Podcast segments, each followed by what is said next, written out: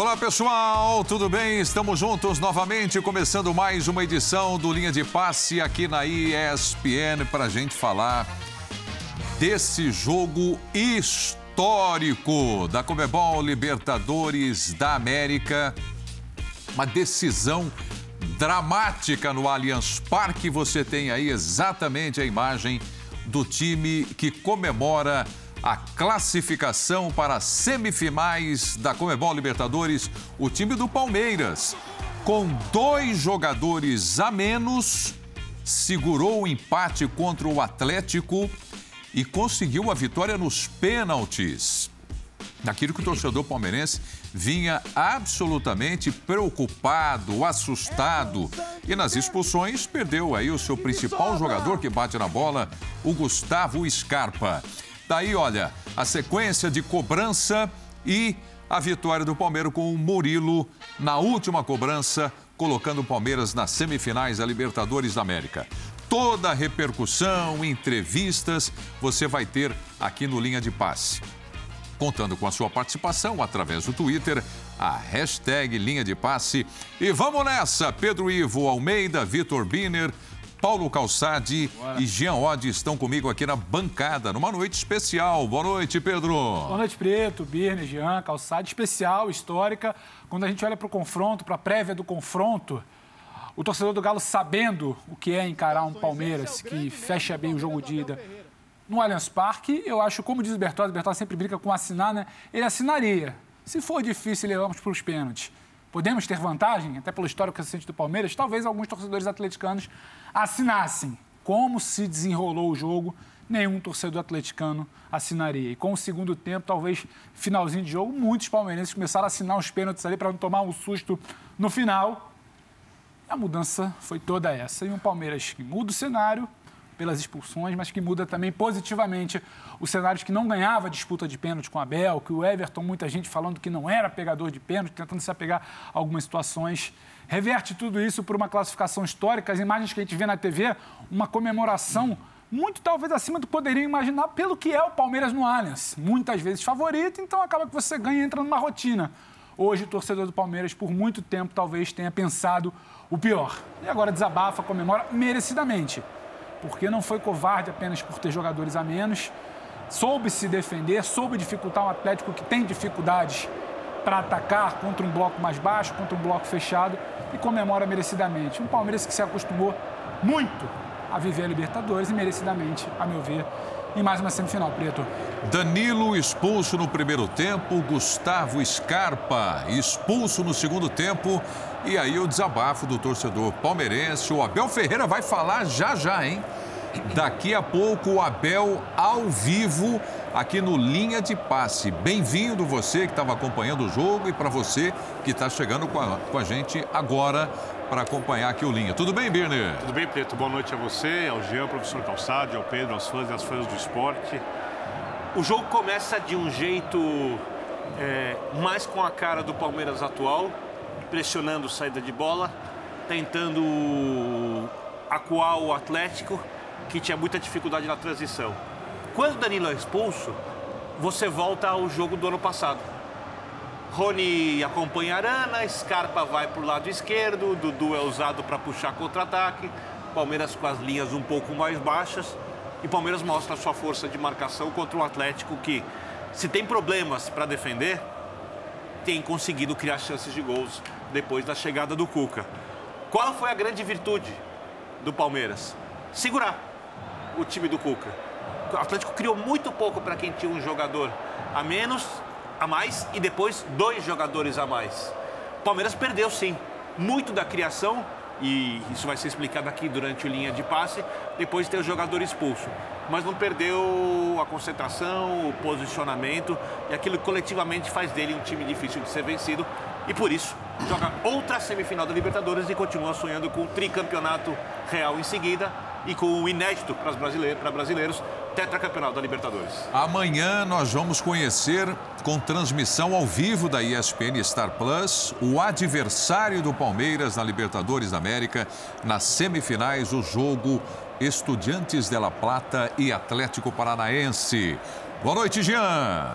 Boa noite, boa noite, Prieto, boa noite, companheiros. Pois é, eu acho que, assim, muitas vezes no exercício do jornalismo esportivo a gente abusa, né, do, do uso de termos como histórico, como épico, mas hoje você abriu linha de passe falando de uma vitória histórica e a vitória é histórica, a vitória é épica. E eu não digo que ela é histórica e é épica porque o Palmeiras jogou com um a menos desde os 30 minutos apenas, ou jogou os 15 minutos finais com dois a menos ela é épica porque sim, o Palmeiras não teve esses jogadores nesse período longo, muito longo do jogo, mas porque do outro lado você tinha um Atlético Mineiro. Você tinha um Atlético cujo banco, você olhava para o banco, era um banco muito mais forte que o do Palmeiras. E quando você tem jogadores a menos, a tendência é que assim, o seu desgaste físico vá contando cada vez mais na partida, né? vai permitindo cada vez mais que o adversário possa criar mais. É, e um adversário que tinha mais condições de mudar ofensivamente, principalmente, do que o Palmeiras. O adversário mudou. O adversário é muito forte tecnicamente, embora hoje o Palmeiras seja mais time coletivamente. Mas nesse contexto todo, o Palmeiras conseguiu não sofrer gols de um time que, como disse o Bidner, vem conseguindo criar muitas chances de gol. Então, o, o, o, o, mérito defensivo do time do Abel é inquestionável e, mais uma vez, tem muito do dedo dele, claro, no que fez o Palmeiras no jogo todo. E aí, ironia do destino, né? O time que perdeu cinco disputas de pênaltis na sequência com, com esse treinador ganha uma disputa de pênaltis e ganha num momento muito mais importante do que uma Supercopa, do que um campeonato estadual, né? Ganha é, mais uma vez uma passagem para a semifinal de Copa Libertadores, como disse o Birner, é, lhe mantendo aí as esperanças de conquistar um terceiro título seguido, que seria uma loucura. O Palmeiras jogou com dois atletas a menos, terminou com um a menos mas só quando terminou o jogo pela expulsão do Vargas. Isso. Mas teve muito do jogo aí, Paulo Calçade, com dois jogadores a menos em casa num jogo decisivo. Boa noite, Calçade. Olá, Prieto, companheiros, para você que nos assiste, é... o roteiro do mata-mata é insuperável. Por isso que tanta gente curte, porque ele é emoção, é pura emoção. Você tem que tentar encontrar e, onde está o jogo, onde está a emoção e às vezes tentar separar, mas é muito difícil. E esse daqui foi emoção o tempo todo. Aos 29 minutos, quando Danilo é expulso, são dois terços do jogo ainda para se jogar. Então, o que pensa o Abel? O Abel sabe que o banco que ele tem hoje não é um banco muito transformador de partidas. Ele, então, ele também não pode tirar. Tira o Dudu, tira o Scarpa, tira o Veiga, tira o Rony, Tira quem? Não desmonta nada. Ele, né? ele não pode. Porque se ele tirar um desses jogadores, ele não consegue repor se ele toma um gol. Ele não consegue usar o banco e falar, tudo bem, eu, eu, eu vou colocar uma outra. Vou criar um outro jogo mais rápido ou mais técnico, porque o banco não permite isso ainda. Então ele puxa o, o, o Veiga para ser o segundo volante, fica com Zé Rafael e Veiga. Na verdade, na origem são dois meias, o Zé Rafael também era. E ali ele se mantém vivo. E ali no final, aos 82, perde o Scarpa. Mas na maior parte do jogo era sobreviver com o time que ele tinha, com o time que ele confia, numa situação que não é comum para esse time do Abel. Não é comum para o time do Abel viver isso. E foi o que a gente encontrou hoje. Ontem eu falei resultado de Flamengo e Corinthians normal. Esse aqui é normal pelo placar. Mais um empate entre Palmeiras e Atlético na sequência de empates que eles estão produzindo. Vamos até o, o Allianz Parque, a atmosfera do jogo, do pós-jogo, da festa do torcedor do Palmeiras, o contraste né, com a saída triste dos torcedores do Galo. Leonardo Bertozzi, boa noite, Bertozzi. Tudo bem, Prieto? Boa noite a você, boa noite, companheiros da mesa. Acho que o que a gente pode trazer aqui do, do Allianz Parque é, é esse ambiente, né? É por quê? A partir do momento da expulsão, a, a, a, sensação nítida era de que o torcedor sentiu que ele precisava compensar essa desvantagem numérica em campo de qualquer maneira. Então, a torcida que, claro, veio para apoiar, veio para empurrar, ela parece ter empurrado o dobro depois da expulsão e, e foi assim praticamente o tempo inteiro. Né? Quem frequenta estádio sabe, tem dia que só uma parte canta, tem dia que tá todo mundo mais morno, tem dia que o pessoal tá cantando mais baixinho, mas a reação do, da torcida aqui hoje no Allianz Parque, a expulsão foi: vamos empurrar porque a gente vai ajudar o time a ficar no jogo. Claro, nada disso é possível se o jogador em campo não executar o que está tá combinado. E a sensação que eu tenho aqui é que falei isso no final da transmissão até. O Palmeiras hoje é muito preparado para qualquer cenário que o jogo apresente, né? Se tiver que agredir, ele vai estar tá preparado. Se tiver que defender, ele vai estar tá preparado. Se tiver que defender com um a menos, ele vai estar tá preparado. Então, até diante disso que o professor Calçado levantou, o, o, o Palmeiras conseguiu se defender sem ter um meio-campista essencialmente marcador, né? O Palmeiras eh, simplesmente posicionou todo mundo ali do meio para trás, uh, colocou o Zé Rafael entre linhas em alguns momentos, e aí a, a primeira linha de marcação era Scarpa, Dudu, Veiga e Rony, mas todo mundo acompanhando o seu. E, e, fisicamente também temos que destacar como o time está bem, né? O próprio Rony voltando de contusão, eu não acreditava que iria jogar o tempo todo justamente porque ele teve que passar a jogar cobrindo o lado e, seguindo o Arana, o que era muito complicado. E ele não só fez isso, como bateu o pênalti que poderia ser o pênalti da eliminação. Então foi muito importante a volta dele. E então o Palmeiras teve realmente uma noite de muita, de muita valentia e de muita resiliência hoje para sair com a classificação. Eu imaginava o Palmeiras classificado com outros roteiros. E, e a eliminação do Atlético, caso ela acontecesse, também imaginava com outros roteiros mas não dá para falar que a classificação não se apresentou inúmeras vezes para o Atlético e o Atlético não aproveitou, né? 2 a 0 na ida, expulsões do Palmeiras na volta, mostra que é um time realmente que não está com a confiança lá em cima, que está com problemas coletivos e que agora vai ter que juntar os cacos aí, porque tem um brasileiro que se não dá para ganhar, ainda tem uma vaga na próxima Libertadores para buscar, gente. Vamos caminhando aqui, mostrando tudo para você do jogo e o pós-jogo no linha de passe. Rafael Veiga, Palmeiras classificado e o Rafael fala agora aqui no linha. Vamos lá.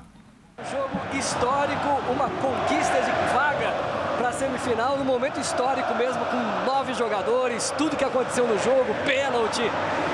Cara, foi um jogo muito difícil, com 11 jogadores. Já ia ser um jogo difícil, com nove então, né, nem se fala. Mas eu já falei outras vezes e repito, nosso time é muito forte mentalmente. E é nessas horas, em situações adversas, em circunstâncias às vezes contrárias, que o nosso time mostra né, é a força que tem. É muito fácil a gente ter fé e acreditar quando tudo está muito fácil, tudo está tá dando certo. O difícil na vida e no futebol é a gente continuar acreditando, é tendo fé e confiando quando as coisas não estão tão bem. Então é isso. É, nosso time é um time de guerreiro, independente do que aconteceu, é, todos somos um e a classificação é merecida. Depois de todo o nervosismo que aconteceu aqui, nesse momento é uma comemoração de título, né? Com certeza. É, passar para uma semifinal de Libertadores é muito difícil porque tem grandes equipes. A forma como foi o jogo é, foi muito difícil. Né? Penalidade, sempre tem aquele nervosismo a mais, que é normal. E eles o tempo inteiro. Acredito que a metade do, do primeiro tempo e o segundo tempo com um, dois a mais. Então, assim, a gente soube jogar. É, nem sempre o importante é jogar bem, o importante é vencer. Obrigado. Sem dúvida, a gente jamais vai esquecer o dia de hoje, porque realmente foi histórico, todo mundo sabe, dentro do primeiro tempo, um a menos, depois dois a menos, e conseguir segurar, conseguir jogar de alto nível. É, isso é, é uma equipe muito madura, que não tem limites, que cada vez mais prova aquilo que é capaz, aquilo que pode fazer. Eu acho que é uma vitória que é, nos enche de esperança e de orgulho para o que vem pela frente. Saber que nada vai ser fácil, como não, não tem sido é, é, daqui para frente. Mas estamos felizes, foi uma vitória incrível. É, vamos comemorar agora com o nosso torcedor. Hoje, que nem o Abel fala, é 24 horas. A partir de amanhã já pensar no clássico é, é difícil, é um grande adversário, mas por hoje vamos comemorar. Hoje também 250 jogos né, pelo Palmeiras e com essa vitória maravilhosa é só motivo de orgulho e gratidão a Deus por tudo. Todo mundo fala em detalhes num jogo como esse, né? E o teu detalhe na defesa do pênalti fez a diferença, né? Cara, sempre quando vai para os pênaltis as pessoas esperam muito do goleiro. Eu estava muito tranquilo. Eu falei ali há pouco que segunda-feira agora eu estava tomando um banho ali para me deitar já para dormir e veio uma palavra muito forte no meu coração que dizia assim: há tempo para todas as coisas. Há tempo para nascer, há tempo para morrer, há tempo para plantar, há tempo para colher. E hoje chegou o tempo da vitória nos pênaltis. Hoje chegou o dia de pegar pênalti. Hoje chegou o dia. Então, todo o tempo ele é feito pelo Senhor. E hoje ele deu um tempo bom pra gente, um tempo de alegria, um tempo de vitória, um tempo de, de ganhar disputa em pênalti. Então, às vezes a gente fica triste porque perde nos pênaltis, óbvio, a gente é ser humano, mas saber que tudo tem seu tempo e hoje chegou o tempo bom e vamos desfrutar dele. Obrigado. Resultado, empate, você estava com a menos, depois dois a.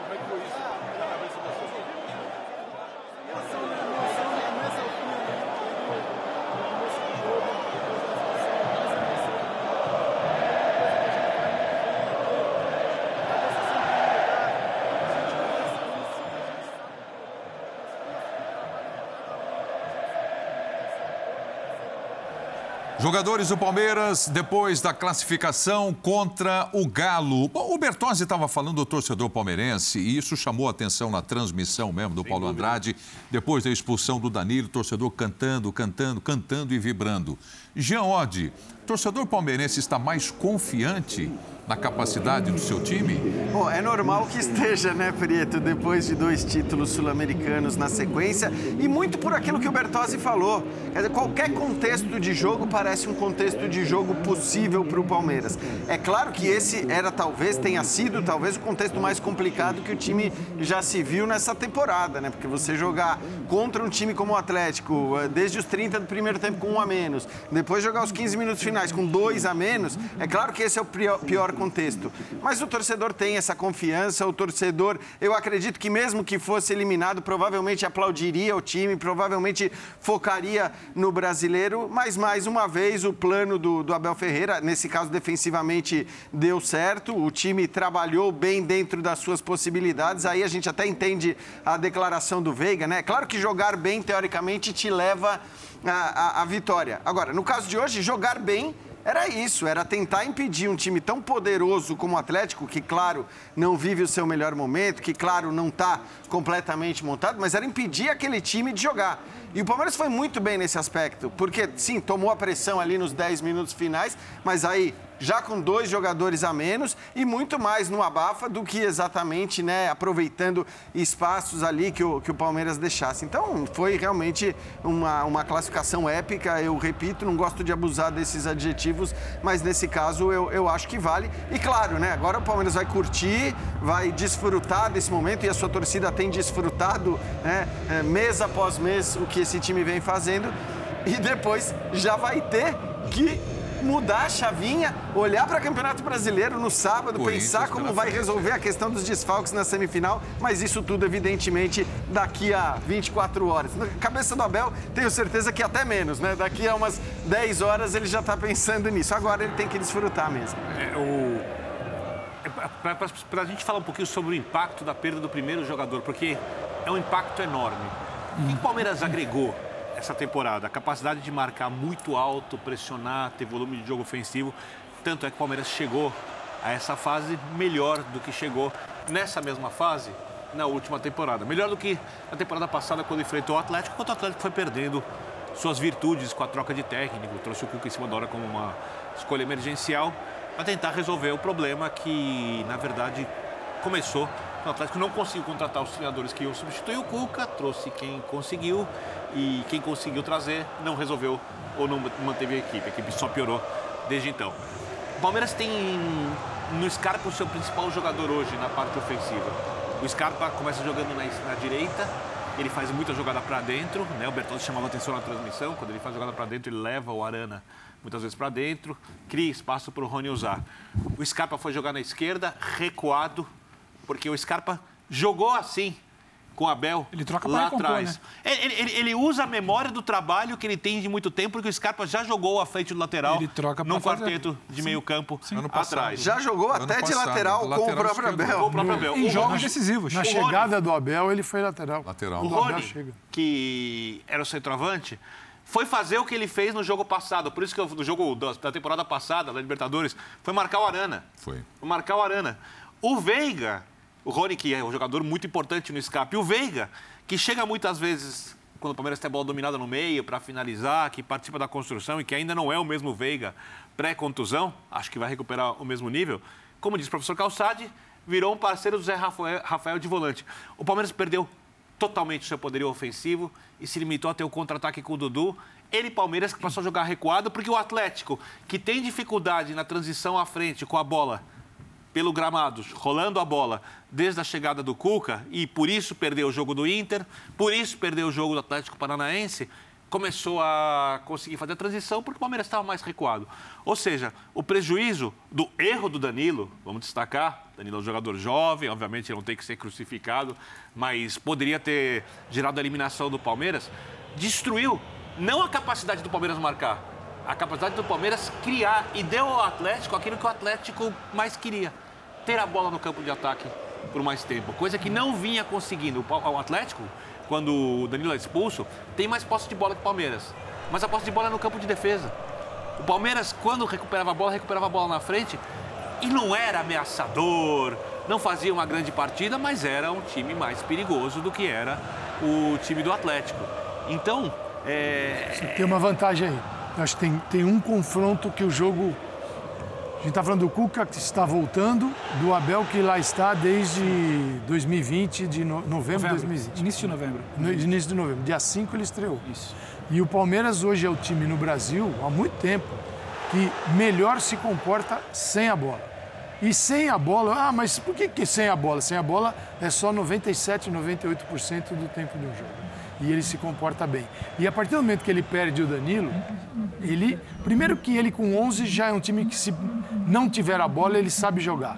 Com um a menos, ele sabe que essa é a dinâmica do jogo. A, a, o jogo vai rodar nessa velocidade ainda mais o adversário falando, opa, é a nossa oportunidade. E aí entra o Atlético com bola. O Atlético com bola, com um jogador a mais e ali no final, aos 82 mais 5, ele teve uns 10, entre 10 e 15 minutos, estou falando que não é o tempo total. Bola de cabeça do Jair, o lance O que aconteceu com o Atlético? Você olhava um Atlético desorganizado. Eu sei que é difícil, é emocional, é emoção pura. Você, diz depois um time, da segunda expulsão. Ainda mais né? da segunda, é, claro. por quê? A gente fala, ah, o Palmeiras ficou em duas linhas de quatro e tal, eram duas, só isso, mais nada. Ainda mais não, né? Acho que só, só depois da segunda é que é difícil e aí, entender que... Você olha o que, que você faz quando você tem. A gente vive falando tanto de superioridade numérica e do espaço também no jogo. Você tem dois a mais, você abre, abre bem teu adversário, vai colocar dois jogadores bem abertos, né, para ou a defesa abre ou você vai ter linha de fundo para jogar. E quem está aberto no Atlético em várias jogadas, o Hulk. Nesse momento não é para ter o Hulk ali, é para ter o Hulk com o poder de finalização dele no interior da área e não o tal, o poder, entre aspas, de cruzamentos do Hulk. E é o Hulk cruzando bola na área. Então, assim, aí a diferença de um que joga enormemente sem a bola e do outro que precisa se reconstruir. E se um treinador, se o Cuca está lá 20 dias antes, talvez a gente estivesse falando outra coisa. Mas fez falta o tempo. Você fala, você fala do. A gente falou muito do Palmeiras sem bola, que compete, que é forte que numa Libertadores se recusa a perder, como foi no jogo de ida, como foi no jogo da volta, não perde muito tempo numa Libertadores, dentro e fora de casa. Mas eu queria falar também do Scarpa quando teve a bola ou quando o Palmeiras tentava ter a bola. Ele cai para a esquerda para recompor com a memória que ele tinha, mas quando minimamente o Palmeiras tinha a bola, ele começa a se movimentar para confundir um Atlético que o mérito que teve no jogo de ida era o encaixe individual, e o mérito que teve em algum momento hoje era o encaixe individual ele tenta movimentar para confundir esses encaixes. Ele tenta movimentar para tirar quem estava encaixado no Veiga, se não me engano, é o Alan. Ele tenta movimentar para, sem a bola, tentar criar o espaço que o Palmeiras não tinha, porque tinha muito pouco, chegava em velocidade em bola escada e bola parada também, se não me engano, ali no primeiro tempo. Então, eu acho que tem muito. Ah, mas o Palmeiras, o que aconteceu? Ele teve um jogador expulso, só se defendeu? Não ele também teve mérito das mínimas vezes que ele teve a bola e da movimentação para você sair de uma marcação de um time que tem um jogador a mais até para te marcar. Então acho que o Scarpa é inteligentíssimo por isso. Quando a gente valoriza, ele cai para dentro para substituir o Veiga é, quando se lesiona. Ele cai para a esquerda para jogar com bola e sem bola. Então isso tem muito valor. E o Atlético com bola não funciona. O Cuca minimamente contra o Inter, ainda que tome 3 a 0 ele parece que acerta no Atlético com bola, mas depois ele não consegue jogar. Ele hoje parece ali gesticular quando a câmera pega ela, pedindo para abrir, pedindo para abrir, porque por dentro não dava para jogar. Ele tinha um Rubens, ele tinha um Arana, não criava pelas pontas, não conseguia. E é muito delicado. Então eu não consigo ver nada de injustiça de um time que teve a bola teve jogador a mais, precisava criar, não corrigiu isso. Era frágil na defesa, talvez hoje não tenha sido exigido tanto. Frágil no ataque também. E acho que não tinha muito porque merecer, sei que há merecimento, mas passar. É, é, deixa eu dar uma passada mais uma vez no Allianz com o Bertozzi. Num jogo tão emocional, num jogo tão nervoso como esse, de duas grandes equipes do futebol brasileiro. Hoje, por acaso, aí da cabine do Allianz, você conseguiu ver em algum momento o Abel passando algum recado para dentro do campo, principalmente quando o Palmeiras tinha nove jogadores em campo pedindo tranquilidade, aquele, aquela mão na cabeça, pedindo foco, concentração, cabeça fria. Isso foi possível hoje com o time do Palmeiras, Bertozzi? Não sei como foi no vestiário, mas hoje na beira do campo ele estava mais na pilha mesmo, né? A, a, até porque acho que aquela coisa de, de, depois da expulsão, a cada lance um pouquinho mais ríspido, tentar botar uma pressão, tentar cobrar da arbitragem. Então hoje uh, foi um pouco diferente do jogo do Mineirão, que acho que ele sentia que, o, que precisava passar um pouco mais de tranquilidade para o time dar uma acalmada. Hoje foi aquele Abel agitado na beira do campo, né? Um dos auxiliares foi até expulso no final do jogo, porque o Rodan acabou o jogo sem que o Palmeiras batesse uma falta que tinha ali no campo de ataque e já era 9 contra 10, né? Não era nem 9 mais contra 11 pela expulsão do, do Vargas, mas hoje ele estava mais, mais na pilha mesmo. De qualquer maneira, só para entrar no que, o, no que o Pedro colocou, é, o que, que você não precisa fazer quando você tem superioridade numérica? Você não precisa chutar de qualquer jeito, você não precisa chutar de qualquer lugar. Então, houve até algumas jogadas de fora da área que o, que o chute fora da área que o Everton defendeu para escanteio, ou que ele defendeu firme no finalzinho ali com o Júnior Alonso. Mas, a rigor, assim, chances claras, a cabeçada do Jair, o chute cruzado do Hulk que saiu. É pouco para um time que tem tanto tempo com superioridade numérica, com o adversário também se cansando com o passar do tempo, uh, também com, com, com, com, receio de fazer uma substituição e, e mexer mal no que está dando certo. Então foram várias situações. Então acho que assim, não, não dá para o Atlético reclamar de, de nada que não, não envolva a capacidade dele mesmo dentro do confronto. Né? E o Palmeiras se aproveitou muito bem disso. É. É, eu, eu acho que, assim, só em relação ao Palmeiras sem a bola, a gente começa a tratar como normal o Palmeiras agir dessa maneira. E se você olhar, inclusive para o histórico de alguns jogadores, é impressionante o que hoje acontece no time do Palmeiras. Eu vou citar dois caras, né, que são talvez, se não os dois mais importantes, dois dos mais importantes do time.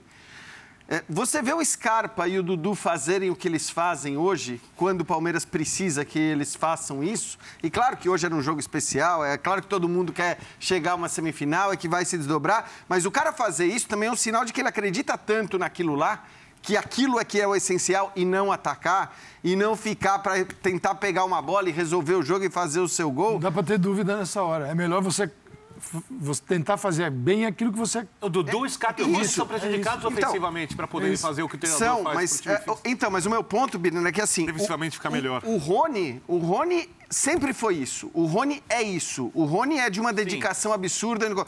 O é Scarpa refinado. foi um jogador por muitos anos, inclusive até por gente próxima dele, é, que era, não vou usar o termo acusado, mas que era é, categorizado como um jogador pouco competitivo, como um jogador que tinha muita qualidade técnica, mas que não estava muito aí, né, para competição. Pra... ele era menos competitivo do que é então, hoje. E é uma loucura o que é o, o Scarpa de hoje, o Scarpa pós-Abel. O Dudu, a mesma coisa. O Dudu não, o Dudu pelo contrário, sempre foi muito competitivo. Mas essa coisa de voltar para marcar, essa coisa de assim, a sua missão principal vai ser fechar uma linha de quatro e não ficar lá esperando uma bola para resolver com a qualidade que você tem, isso ele não fazia também. Mas esse é um debate e, que o Palmeiras. E ele passou a fazer. Nem, mas nem passa. Veja que. Então, hoje isso, não isso passa. É, isso é totalmente superado. Mas por isso que eu estou dizendo, Calçade, a gente, assim, é. É, a gente passou a considerar isso uma coisa normal. Su super normal, normal, super comum. Mas é difícil alcançar. Mas no caso desses jogadores, principalmente, que tinham características completamente diferentes, é difícil alcançar. E no caso do Dudu especificamente, acho que a gente pode falar não, não, é por amor ao Abel. Não é que ele ama o Abel, que é o paizão, que ele gosta dele, que eles são brothers. Pelo contrário. É puro e exclusivo respeito profissional. Tá? É isso. isso. eu estou falando do que a gente tirou do, da né? conversa do Bola da Vez, da própria conversa com gente próxima ao Dudu. Não é que ele ama o Abel, é que ele é, porque tem uns caras que são apaixonados pelo Abel no elenco do Palmeiras. No caso do Dudu, é respeito profissional. Ele acredita tanto naquilo que o cara está falando que ele faz. E vem, depois de duas Libertadores, e ele olha para a arquibancada e sabe dessa paixão. E ele também sabe, acima de tudo, que o resultado vem. só um louco vai se colocar contra esse, a gente pode chamar de sistema que funciona muito bem. Ela tem que até aproveitar e pedir para o Dimas daqui a pouquinho, Dimas daqui a pouquinho, quando a gente rodar essas imagens, para colocar isso, isso- exatamente isso que você está marcando, que é uma como o Palmeiras se comportou a partir da expulsão. expulsão do Danilo. Ele teve que se organizar com os jogadores do campo, e começar a trocar ali, ó. O Veiga, né? O Veiga já está aqui, ó, na linha de volantes, é o Palmeiras, né? Fechado.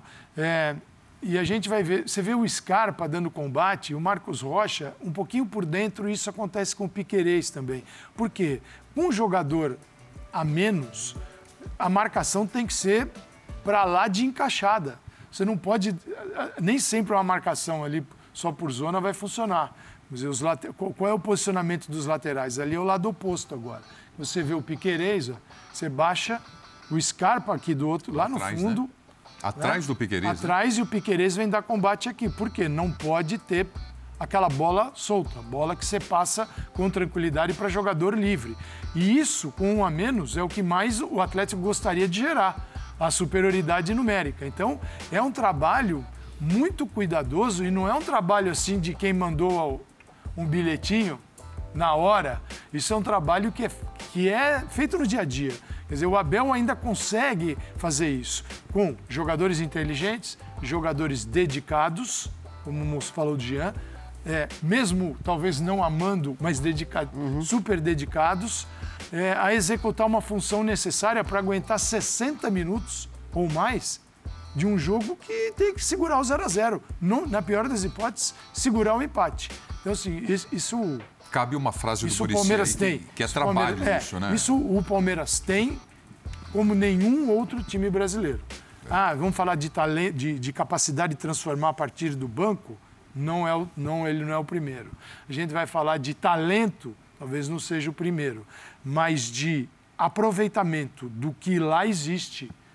Isso afinado, afinado esse, essa, essa capacidade de jogar com as ideias do treinador, isso ele executa muito bem, por isso que é o time mais bem treinado do Brasil.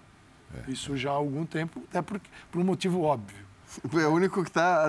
Né? O treina- Pode também ter um treinador que não, não resolve nada há muito tempo, mas um treinador que sabe trabalhar e um longo tempo, isso dá um baita resultado, e está dando. É. E é claro, gente, é um pênalti. Poderia ter ali, é, passou debaixo do Everton e.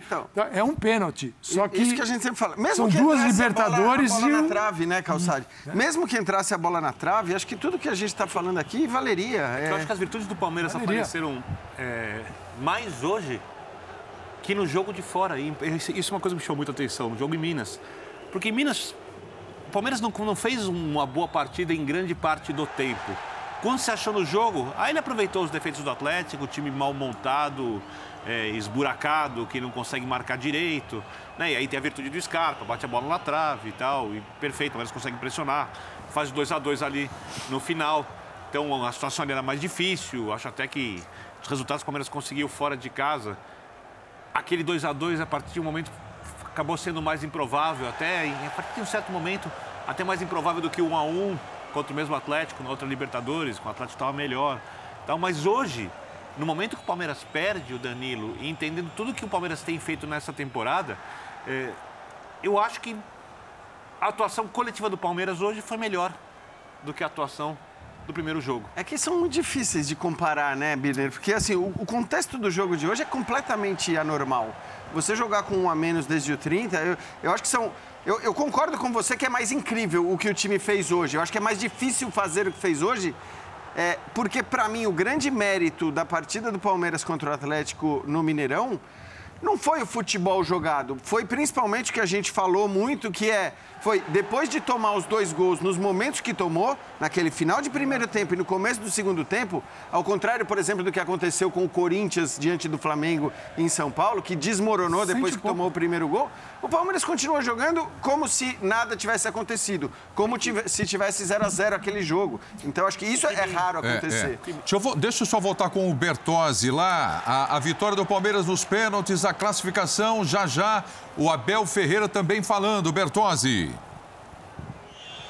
Bom, vamos lá. O Palmeiras competiu, né? Quando o futebol não aparece, e o futebol do Palmeiras apareceu praticamente o ano inteiro, quando não aparece, você tem que sobreviver de algum jeito. No intervalo do jogo no Mineirão, eu, eu, eu disse isso. Eu falei, o Palmeiras sobreviveu, porque pelo que foi o primeiro tempo, até mesmo o 1 a 0 só não estava ruim pelo que era o jogo. E conseguiu sair de situações difíceis, uma depois da outra, e hoje mostrou mais uma vez uma capacidade de competir que, que só os times copeiros e só os times bem organizados conseguem, né? Então hoje a organização, o espírito, tudo isso fez a diferença e o Palmeiras avança com, com muito brilho e com esperança, né? Porque vai pegar uma semifinal contra um adversário que, seja Estudiante, seja Atlético Paranaense, no geral, não são times do nível do Palmeiras. São times que podem competir com o Palmeiras, mas também são times contra os quais o Palmeiras leva a superioridade mesmo que tenha que se virar ali sem Danilo, sem Scarpa no primeiro jogo. Mas como disse o Jean, essa não é nem a discussão agora do momento. A discussão para o palmeirense é comemorar e para o atleticano é entender o que, que deu errado nesse ano, né? Porque o planejamento teve muitos problemas, a saída de jogadores em momentos não ideais, ah, a, a mudança no comando técnico no momento em que ela aconteceu, a volta do Cuca no momento que ela aconteceu. Agora não dá tempo para chorar muito, né? O Atlético tem que começar a subir na tabela do brasileiro, tem um estádio novo ano que vem para inaugurar e sem vaga de Libertadores seria uma inauguração, no mínimo, melancólica pelas perspectivas que esse elenco tem, pelo investimento que esse elenco tem. Mas o Atlético não pode reclamar da sorte, né? As chances se apresentaram para ele inúmeras vezes e ele não aproveitou, sai eliminado porque não conseguiu aproveitar.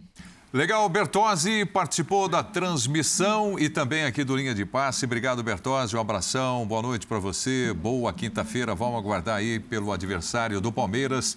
E vamos continuar no Allianz Parque, porque agora Abel Ferreira, ao lado do Everton, falando aqui no Linha. Vamos nessa.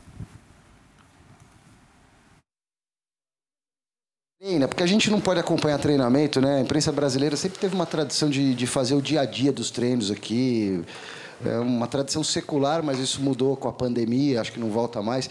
A minha curiosidade é saber se você treina, às vezes, o time é, simula uma situação de jogar com um a menos. É, e se essa foi, talvez, a sua vitória, triunfo, digamos assim, mais dramático em toda a carreira? Minha não, nossa. É, olha, eu já vos disse que nós não temos muito tempo para, para treinar, temos comportamentos coletivos e a única alteração que nós fizemos é quando temos um centroavante, temos o centroavante que faz a pressão nos dois, nos dois zagueiros, e quando tu não tens o centroavante, portanto, deixas de fazer a pressão nos dois zagueiros e todos os outros mantêm os mesmos comportamentos. Portanto, nós treinamos os comportamentos da equipa, isso sim, e com menos um. O que nós fizemos foi manter os nossos comportamentos, mas com menos um jogador, sendo ele que o centroavante nós não, não iríamos ter, porque estávamos com menos um. Olha, acima de tudo, foi uma eu acho que a do River acho que foi a que eu, a que eu sofri mais, muito sinceramente. Eu acho que por tudo o que estes rapazes fazem, por, por aquilo que eles têm feito, eles têm, já lhes disse a eles várias vezes, eles nasceram para fazer história neste clube, é, é o destino deles.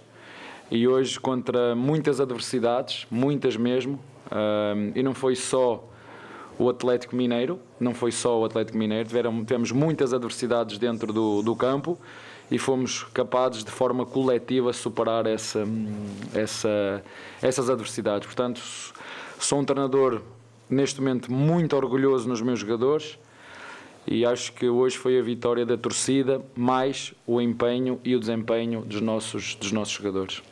Abel, boa noite. Queria que você falasse a respeito de uma situação que o Palmeiras divulgou nas redes sociais de alguns jogadores cantando aquela música que, entre aspas, foi encomendada por você, uma música que você queria para que a torcida apoiasse o time do Palmeiras, onde o refrão é lutem sem parar.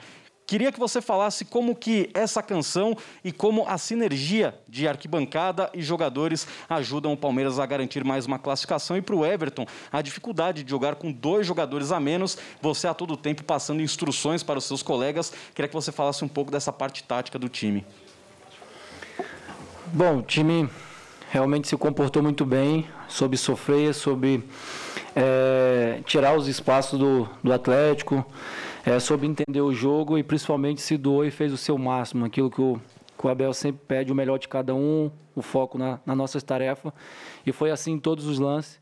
A gente sabe o quanto é difícil, já era difícil 11 contra 11, imagina com dois a menos, então trouxe mais dificuldade, mas a dificuldade também nos traz experiência e vai nos dando maturidade para para ir é, nos preparando para o que vem pela frente. Né? Então acho que foi uma vitória é, não só por passar de fase, que era importante, mas também para mostrar para o grupo o quanto a gente é forte mesmo na adversidade, mesmo é, com o jogo fora do nosso controle, e a gente conseguiu superar tudo, tudo é, o que tinha de ruim nessa partida, a gente conseguiu transformar em coisa boa e a gente também tem que aqui é, valorizar as cobranças de pênalti hoje dos nossos, dos nossos jogadores que foram de excelência. Então, é, hoje foi uma noite perfeita, a gente está muito feliz. Olha, eu, eu acho que, o, que os torcedores, tal como eu, aprenderam a respeitar e a admirar estes jogadores. E a prova disso é o número que eles têm vindo em cada jogo, seja para a Libertadores, seja contra o Goiás, seja contra quem for, contra o Atlético Mineiro e, e 40 mil, 38 mil. Isso demonstra muito respeito e admiração que estes jogadores conseguiram pelo seu trabalho, pela sua qualidade, pela sua dedicação, pelo seu espírito que se vê dentro de campo e que os nossos torcedores sentem. E quando este, estes dois se juntam, é esta vibração que vocês veem. A torcida que canta e vibra, isso passa para os jogadores, a forma como eles jogam passa para os nossos torcedores e eles, tal como eu, seguramente que não só de hoje, mas que sentem um orgulho e uma admiração muito grande e, muito, e respeito também, porque eles um, estão a fazer e vão continuar a fazer. Abel, boa noite. Acho que aquela expressão da cabeça fria, o coração quente nunca fez tanto sentido, né?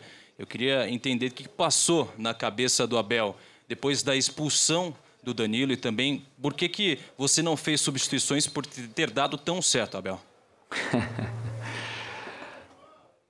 Eu já vos disse que, eu, que nós fazemos planos de jogo, nós, nós, eh, eu não gosto de ir para os jogos sem, sem experimentar o que é que pode acontecer. Eu às vezes os jogadores devem se rir quando eu digo fechem os olhos, imaginem as coisas a acontecer no jogo, eh, vejam-se a fazer determinados movimentos e eu faço igual para mim enquanto treinador com a minha equipe técnica.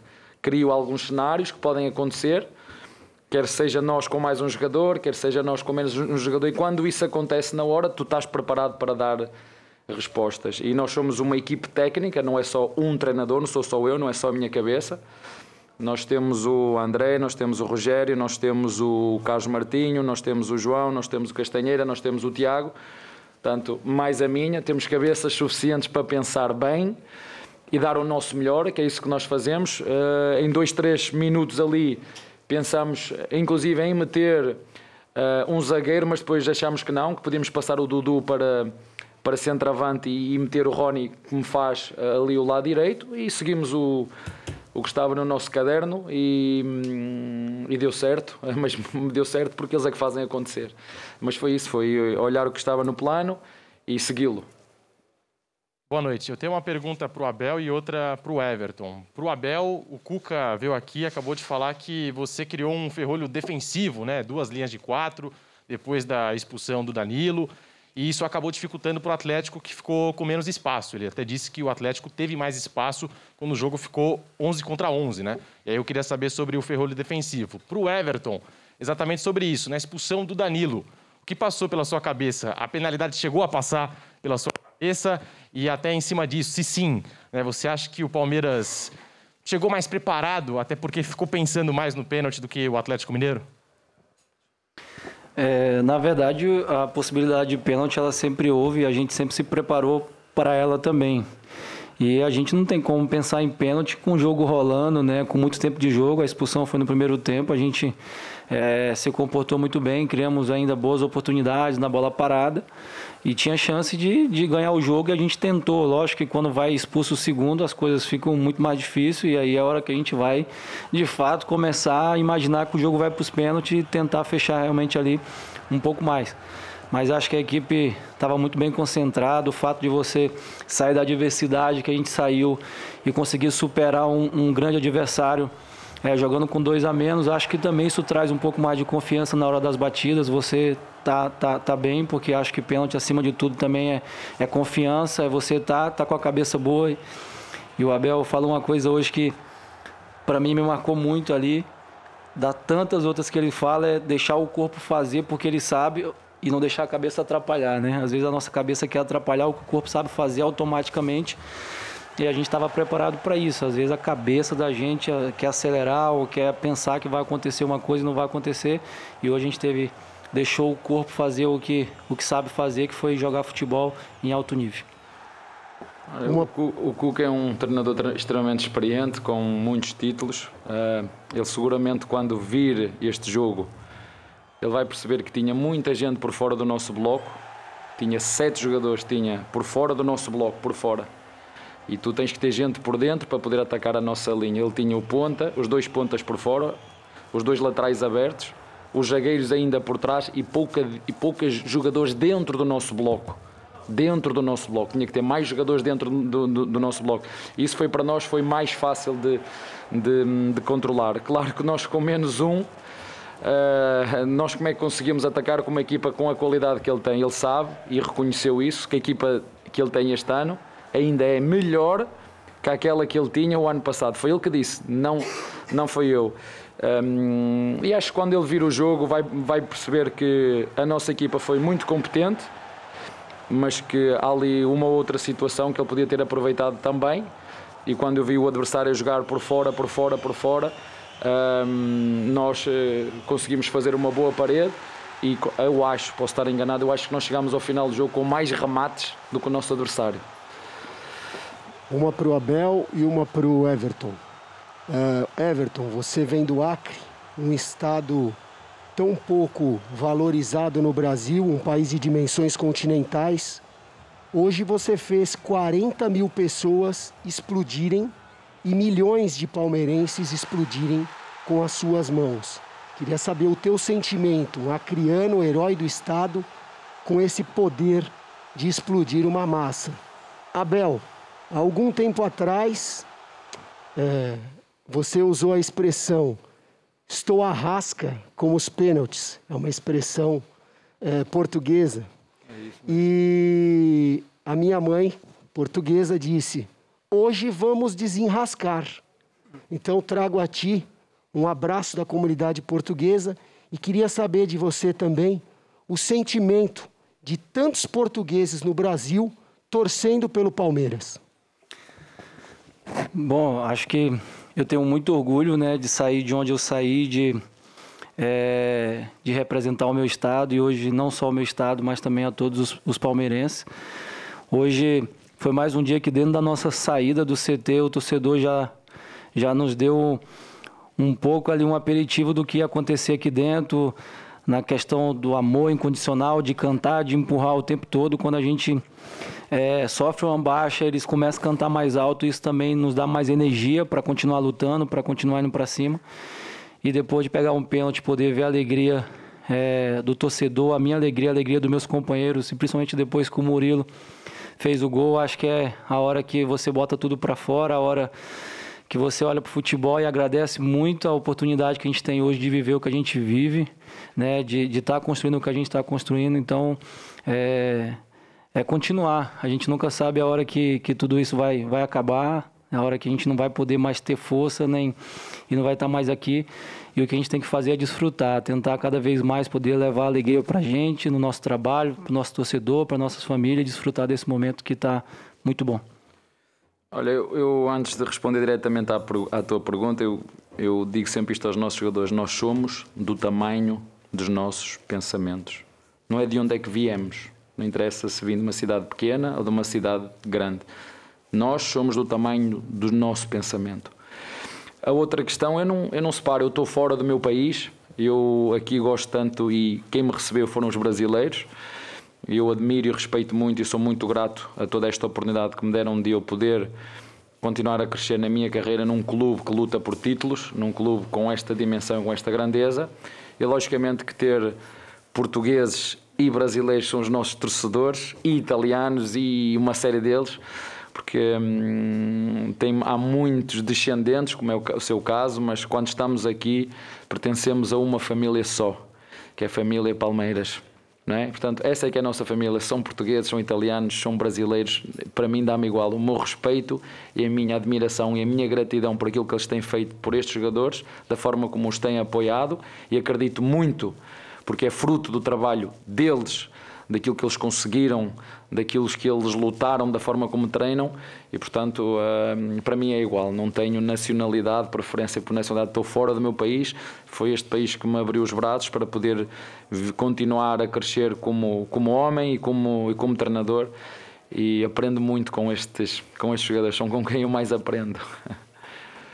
Boa noite aos dois. É, do Abel, eu queria saber, queria que você analisasse as expulsões de hoje, tanto a do Danilo quanto a do Scarpa. Qual foi a tua visão dos lances?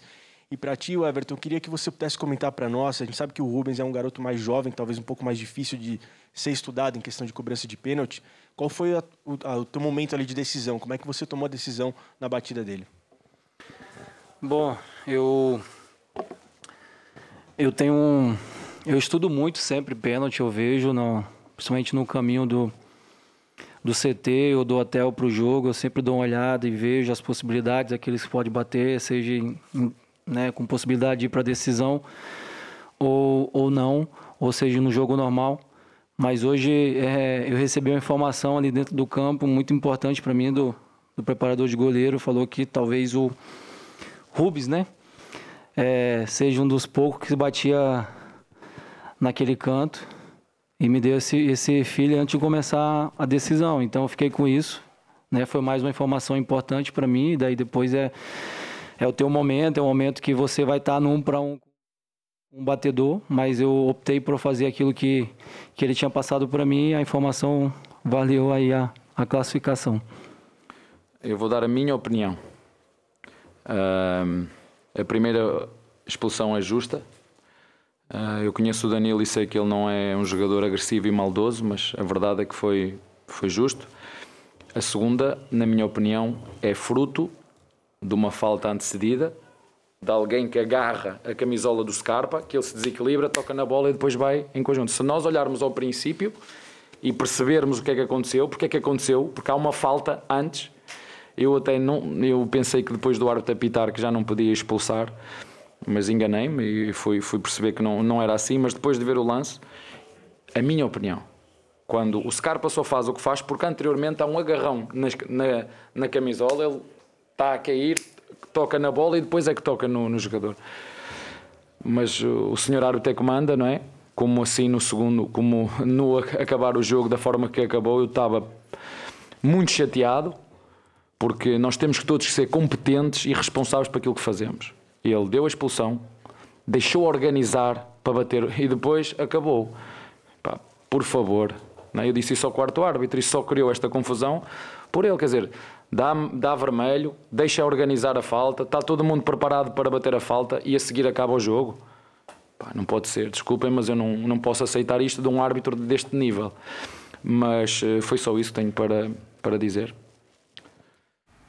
Tá aí a coletiva, Abel Ferreira e o Everton. O Calçade, vamos começar falando então a respeito das expulsões. Foi a última pergunta feita para o Abel e o Danilo foi o primeiro jogador expulso, né? Primeiro o Danilo, depois o Scarpa e, por último, o Vargas. Os lances aí a respeito das expulsões. Tem um, tem um ponto que é fundamental, você tem que ter um fato para expulsar um jogador.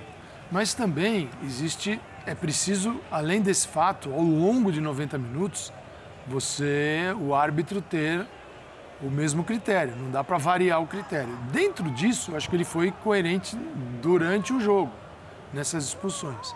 Então, assim, não vejo algo tão. Claro, com a classificação, tudo isso tem um poder menor. Com uma desclassificação nos pênaltis, aí a expulsão viria como uma, uma coisa muito grande. Só que vamos imaginar o seguinte, né? O Palmeiras jogou dois terços do jogo um a menos. E ali alguns minutos com dois a menos em função do Scarpa. Então, o ponto central é o Danilo. E ele concorda com o Danilo. Mas só um, só um ponto, você falou do. Desculpa, Bernardo.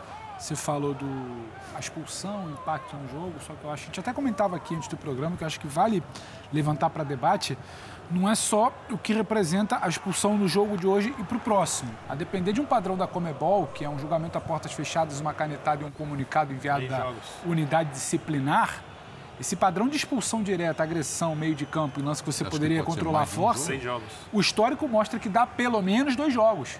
Comebol dá dois jogos, a unidade disciplinar, se não recorre, é um julgamento da porta fechada e um comunicado. Ela tem dado. Eu acho que se puxar na memória recente, tem aquele lance do Arão, né? que o Arão levanta demais a perna, do Flamengo, acaba agredindo sem intenção, mas é imprudente, tem uma Isso carga. foi sem intenção também. E pega e dá dois jogos. Aí não depende da intenção, se é maldoso, se é agressão. É muito mais pela carga, pelo momento ali. Então pega um, um jogo da suspensão automática do vermelho e a Comebol tem dado mais um. Aí preocupa. Ficaria Aí que mora o perigo. Arma- Exato. E aí você está falando do Danilo e do Scarpa, para mim, é a mesma situação. É, tá. Dá carga além da disputa, então só porque acho que vale pontuar, porque há uma preocupação para além do jogo de hoje. É, Birner, a respeito da expulsão do Gustavo Scarpa agora, que aconteceu no segundo tempo. É, a discussão foi que ele tinha sofrido uma falta antes, né? Sim. Eu, eu eu tive é, essa impressão quando eu vi o lance O árbitro marcou a falta para o Palmeiras. né? Então, aí o Abel acha que o movimento é consequência da falta. É, Reação rápida? de alguma, não, de alguma forma até é, porque o jogador está tentando se desvencilhar e tal, só que tem imprudência do jogador também. E quando tem imprudência do jogador, você dá ao árbitro a chance de interpretação. E aí entra no que o Calçado acabou de falar. Ele, ele até poderia ter sofrido a falta. O árbitro, o árbitro ele sofre a falta, o árbitro apita a falta nele, mas o- a- isso não elimina o ato que vem em seguida, Então. que é o ato da, da- de disciplinar dele, que é uma que aconteceu. Não, é exatamente. É, e, e- e violento, né? Quer dizer. Violento. Eu acho que ele tenta explicar, mas não justifica. Então eu, eu- então, eu entendo o que o Abel diz, eu até concordo que uma coisa gerou a outra, mas eu acho que era possível de se evitar. Como é possível de se evitar, eu entendo a decisão do árbitro. Eu só acho que é, na- no julgamento da Comebol, por mais que sejam expulsões diretas, não são lances iguais. Tá. eu acho que essa questão, eu acho que a do, do Scarpa, é mais Scarpa- brando. É um jogo de automática mesmo. E pra- é, não só lá do. Não, não, É que não dá parece. saber, né, Mas é que, mas é que para além... padrões são É, complicados. Exato. hein, né? Por exemplo, o, o lance do Arão, se tiver na memória, a gente vai Mas rodar durante a claro que é programação. menor. é também um pouco de uma reação. Puxado, levanta o pé, não é exatamente uma agressão. E tem outro lance do Arão também, de jogador de Flamengo, que acaba sendo um pouco achei de... exagerada a do exager-. Sim, mas então não é exatamente um, um padrão. Eu acho que é a ausência de padrão e saber que a Comebol tem punido com alguma frequência expulsão direta de, de uma carga maior com dois jogos. É, é engraçado que, esse padrão. assim, eu entendi também o que o Abel falou em relação ao lance do Scarpa, mas eu acho que pelo, pela natureza do lance, pelo que foi, pelo que aconteceu, por como foi o contato, a, a expulsão ela cabe, a do Danilo nem se fale. Eu até achei pelas reclamações e per- por como o Abel se comportou na beira do campo, nos determinados lances, eu até achei que ele fosse trazer à tona o lance do suposto pênalti lá, em cima do Rony. Porque o problema ali, é, eu acho que foi você não ter a linha do VAR traçada, né? Porque foi dado o impedimento e aí a linha acabou não sendo traçada. Eu até tive a impressão de que ele estava realmente A do impedido. Gustavo Gomes. O lance no Gustavo Do Gomes, Gustavo que, o Gomes. e que Sim, foi sim, impedimento sim, sim. do Rony que foi do dado, goleiro. né? Se Sim, não me sim, engano. sim, Eu até tive a impressão de que realmente o impedimento estava correto. Mas o Abel nem sequer falou disso. Eu, sinceramente, acho que as expulsões, elas são corretas. Legal. Bom, vamos para o intervalo. Voltaremos já já com o Linha de Passe aqui na ESPN. Até mais, pessoal.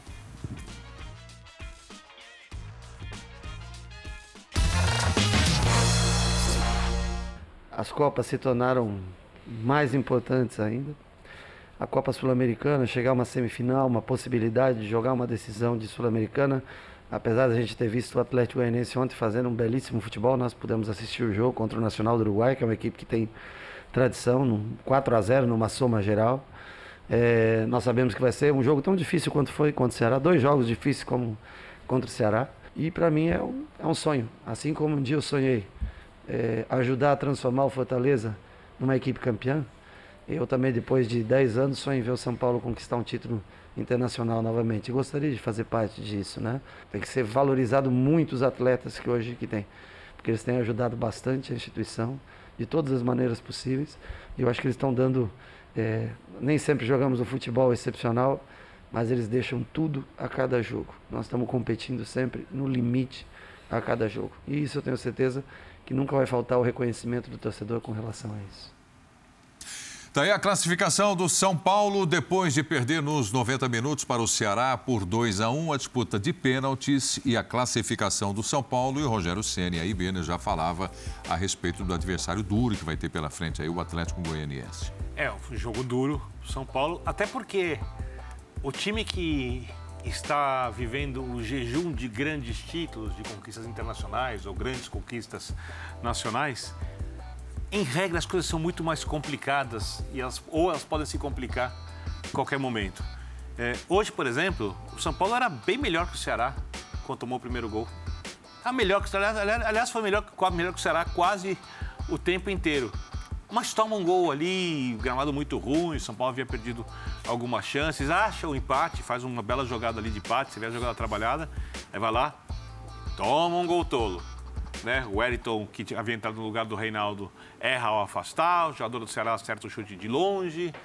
É, não é a falha do goleiro, mas é uma bola que dá para chegar, dá para defender. Você junta todos os aspectos que são muito tradicionais dessas equipes que tentam, digamos assim, mudar o, o seu rumo, que tem sido um rumo de derrotas do São Paulo.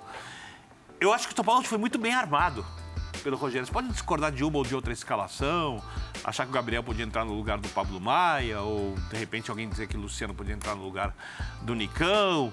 Eu acho que até a troca do Wellington entrando no lugar do Reinaldo. Eu gosto muito mais do Wellington que do Reinaldo como jogador, mas Reinaldo vinha jogando bem, o Wellington não entrou tão bem, sentiu demais depois do erro, começou a perder bolas que normalmente não costuma perder.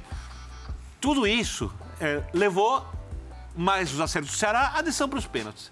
E o São Paulo tem o último pênalti para se classificar. Com Igor Gomes, que havia cobrado o pênalti que levou o São Paulo à fase seguinte da Copa do Brasil. Ele vai lá e erra.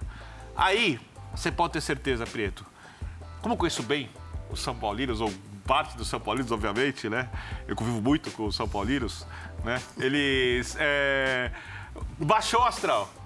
E aí era muito simples. Se o Ceará faz o sexto gol de pênalti, a chance do jogador do São Paulo errar o último é enorme.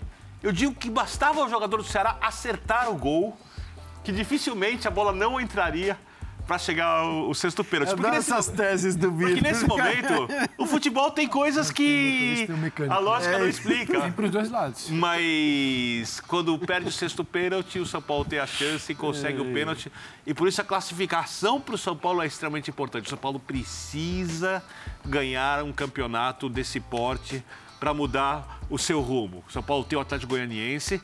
É, é um jogo duro para ambos, ambos, tá? O São Paulo tem mais jogadores que o Atlético Goianiense para chegar à frente. Não dá para dizer que o São Paulo é favorito por causa da fase, mas tem mais jogadores. E aí, se conseguir a classificação, vai a Córdoba numa final que será a mais especial para a torcida do São Paulo desde a última Sul-Americana ou até mais do que a última Sul-Americana por tudo que o São Paulo não viveu e está acostumado a viver desde, desde quando reformou o Morumbi, não vou entrar nos anos 40, assim, que o São Paulo era de muito vencedor, nos anos 50, mas desde que o São Paulo, tudo que o São Paulo viveu, desde a inauguração do Morumbi, tá? até essa fase ruim. Então, eu acho que o resultado é muito importante, acho que o Rogério consegue entender como esse resultado é importante para o atual momento do São Paulo, e o time conseguiu, para mim, um grande resultado se classificando 25%. contra o Ceará. 25% Oi? agora de chance. Do quê? De título. Não, não acho. Acho que. Bom, vocês discutem aqui, nós vamos para o intervalo. Voltaremos já já. É o Linha de Passe. Até mais. Não, pessoal. não. É... 33,3%.